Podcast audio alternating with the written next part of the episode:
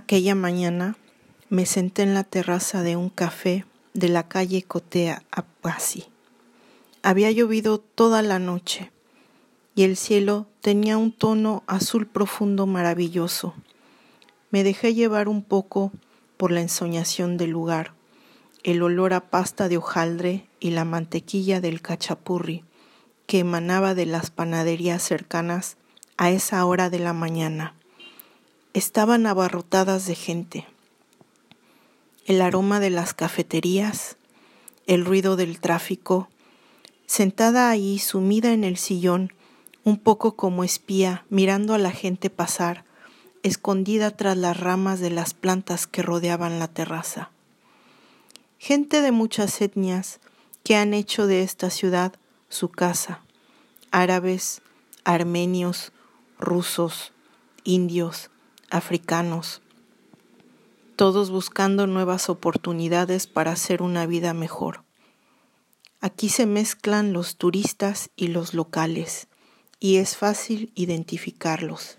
Varias veces me topé con una señora muy joven que empujaba el carrito de su bebé, y al lado de ella, caminando, una niña de unos cuatro años que siempre le iba platicando algo. La niña hablaba y hablaba, pero la señora, siempre perdida en sus pensamientos, no le respondía nada. Salí a buscar el Museo de Historia Judío. Iba siguiendo las instrucciones de un mapa que miré antes de salir de casa. Después seguí caminando la zona. Por donde entré no me daba confianza. No sé cómo fue que al final di la vuelta y volví a salir a la calle por donde había comenzado. La zona turística es muy bonita, pero de la zona donde vive la gente local, que atienden las tiendas, los taxistas y vendedores, no lo es tanto y no me parecía muy segura. Otro día buscando una dirección en otra zona de la ciudad, llegué a una calle muy turística y muy bonita, pero el mapa me indicaba que tenía que caminar unas cuadras hacia adentro. En cuanto a lo que indicaba el mapa, de repente me sentí perdida en el tiempo. Me encontré rodeada por casas maltratadas por los años y la humedad. El moho también cubría las paredes. El polvo y el abandono, casas en muy mal estado, sus entradas hacia abajo como si fueran subterráneas, una ciudad pobre que como muchas se está recuperando de la era soviética y de las guerras que las han marcado. Muchas de estas casas se han convertido en hostales para turistas, que por su ubicación son más baratos, pero poco seguros, sobre todo por la noche. Seguí caminando y preguntaba a la gente si iba en dirección correcta.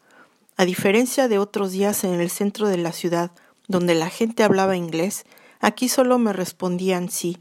Yo preguntaba ¿Voy bien por aquí? Y la gente solo respondía sí, sí, pero un poco irónico, porque nadie me entendía. Seguí caminando. Lo único que traté de evitar fue que me identificaran como extranjera, sobre todo porque la zona por donde iba caminando no parecía muy segura. Me topé con la versión de un mercado local, pero muy grande. Era difícil caminar entre los coches que bloqueaban la calle alrededor del mercado, así que decidí entrar y atravesarlo. Iba entre los puestos, abriéndome camino entre la gente. Al parecer, el pollo es la carne más barata y más popular en muchos países, y no desperdicia nada, desde las cabezas hasta las patas. Sobre todo en los países que pertenecieron al bloque soviético, tienen cierta debilidad por el caldo de cabeza de pollo. Me topé con un hígado tirado en el piso, que se le caería a alguien, y que al parecer alguien más pisó. La imagen no era buena. Seguí mi camino entre olores y ruidos de vendedores hasta la salida al otro lado. Continué mi camino y llegué al lugar que buscaba. Ya de regreso todo fue más fácil. El día anterior había andado por la misma zona y pensé que al final del puente Tamar encontraría una calle que conectaría con la avenida Rustavelli. No fue así. Otra vez estaba perdida y bastante lejos de donde había comenzado. La gente me sugería que me fuera en taxi. A mí me gusta caminar para ver a la gente en la cotidianidad de sus vidas, sentarme en los parques para observarlos, paseando a sus perros, platicando con sus vecinos. Al final terminé bajando una calle que eran escalones. Al fondo identifiqué a unas gitanas. Vi cómo rodeaban a un señor y los niños buscaban dinero entre los bolsillos de su pantalón. Esto me recordó una vez en Sevilla que me robaron. No tuve más remedio que regresar por otro lado. Al final, creo que he visto partes de las ciudades donde un turista jamás iría. Es bueno aventurarse, siempre y cuando se tomen precauciones. Una vez llegué de noche a una ciudad en China y llovía mucho.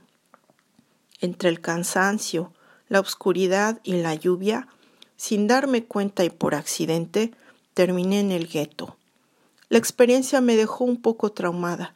Por eso procuro no explorar lugares sola, sobre todo cuando está oscuro o lloviendo. Nos vemos en otra entrega.